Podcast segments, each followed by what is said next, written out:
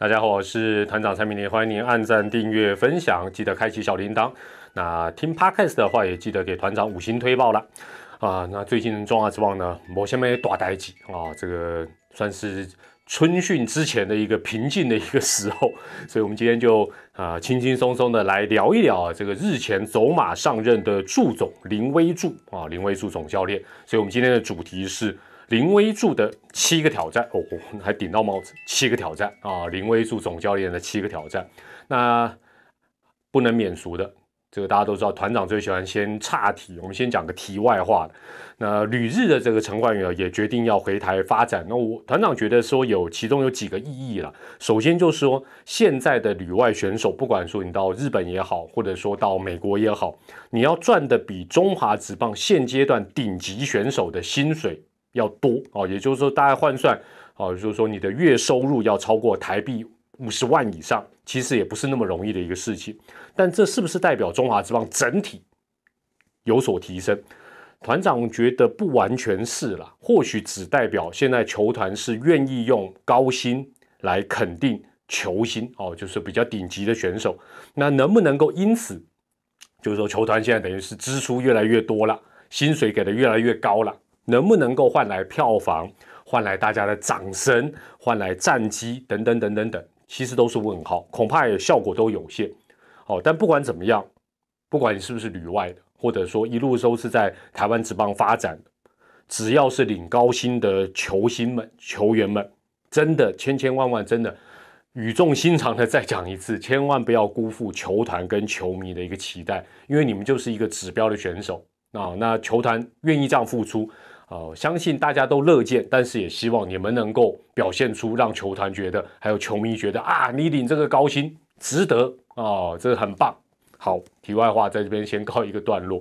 那回到今天的主题，林威柱总教练的七个挑战。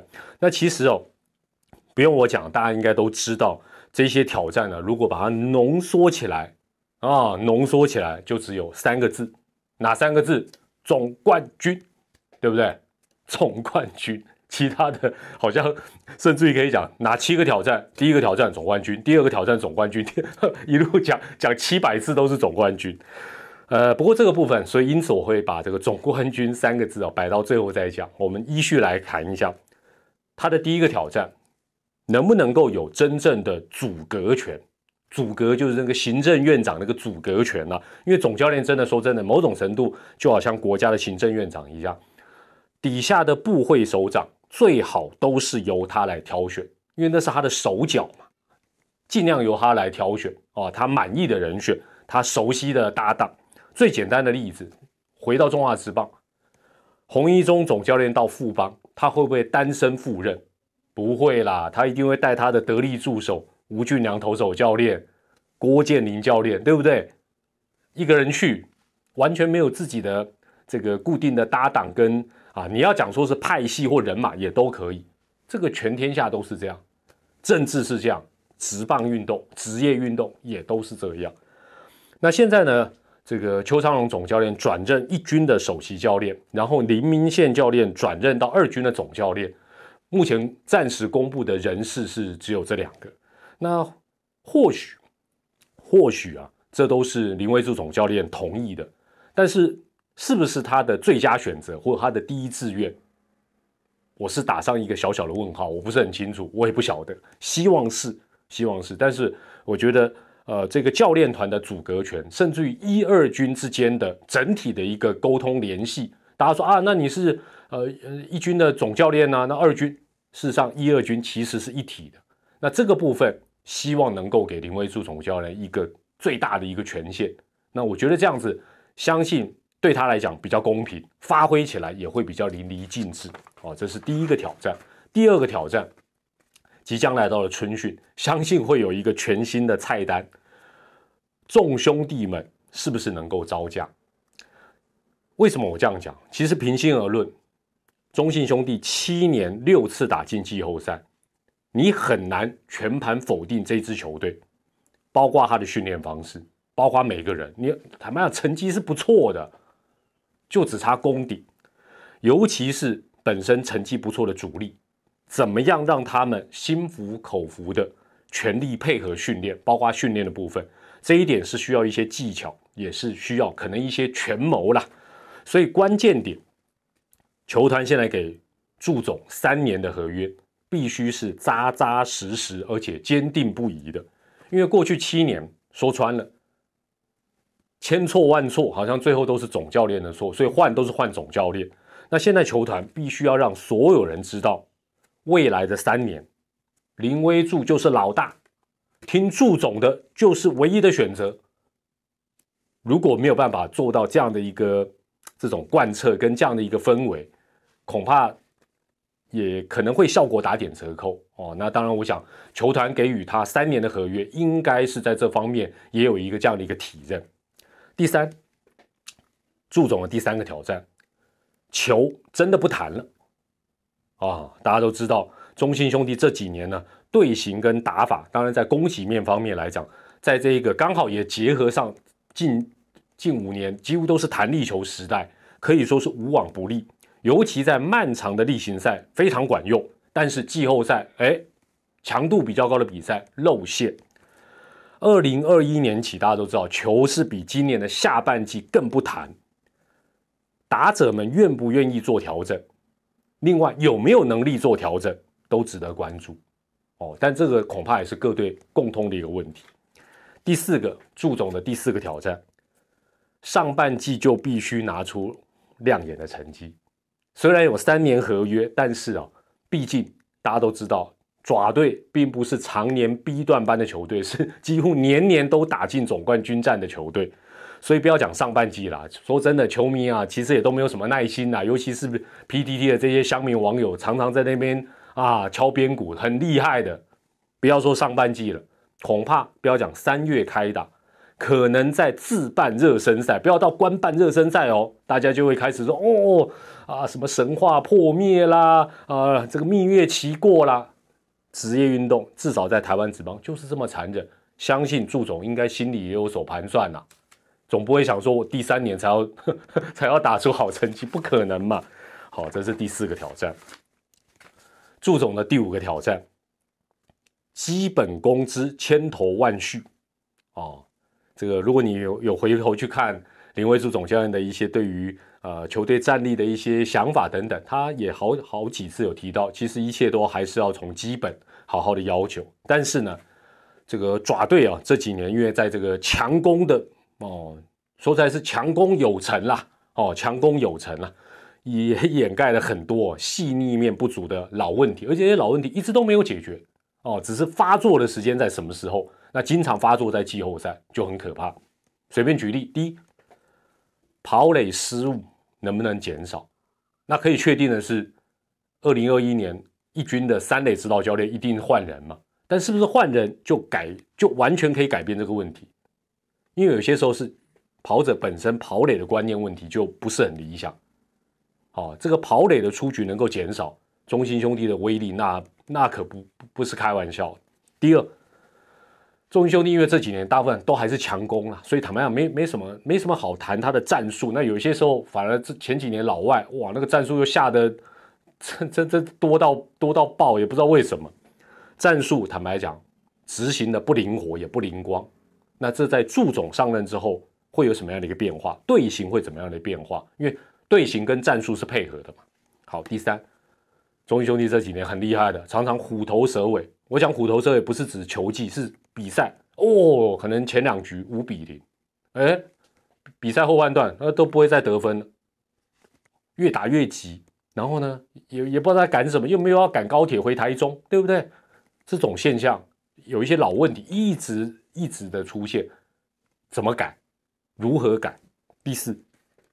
关键时刻，尤其在大比赛，尤其在季后赛，软手以外有没有别的选择？这讲起来当然很很很空泛，但就是说，有些时候你或许可以团队的角度来克服软手的问题，而不是说我就是要打全垒打，我就是要打安打，才不是软手，不是吧？棒球不是打线吗？是一个串联呐。那这个部分能不能够从一些呃这个战术面或者是一些观念面上面有一些改善？哦，那这个事上真的，所以讲起来，基本功千头万绪。第六个挑战，如何在例行赛当中淬炼出打天王山战役的能耐跟抗压性。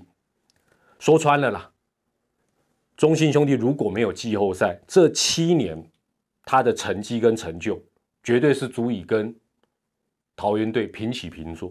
因为说实在是很成功，但问题没办法，没办法，最后就是要经过季后赛总冠军战的一个考验，你要去面对二军。坦白讲，祝总带带的二军求胜心，甚至于我觉得都太强。因为二军 你会发觉有些球队二军求胜心不是很强的，这个没有什么对错了。因为二军本来就是提供一军人才，二军的目的不是为了打总冠军嘛，不是为了打二军总冠军战嘛，那只是一个。好像在一个过程当中的一个目标，让大家共同去拼。但重点，它是要提供一军的人才，二军跟一军的输赢真的是天差地远。祝总恐怕最重要的，毕竟他某种程度依旧算是新手上任啊，新手上这个这个上路了。最重要的是，包括他自己如何在例行赛当中建立起对自己的决断力的能力跟信心。因为讲白了啦。这几年的季后赛啊，说啊，这个怎么调度怎么样啊？调度怎么样？总教练出去人就换了，对不对？你眼睁睁的看投手教练跟啊外籍投手在那边比手画脚，你走出去投手就换了。讲白了就是这样，按照规则就是得换。例行赛也是一样啊，不要什么充分授权呐，你觉得该换，你人走出去就换了。道理有些时候就是这么简单。那你不走出去啊，心里有犹豫不准。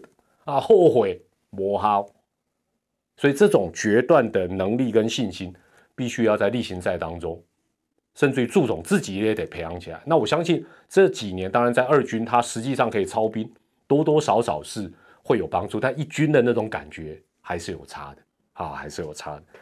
那这样子当然呢，才能够带领爪爪突破亚军魔咒。第七，第七个挑战，最后一个挑战。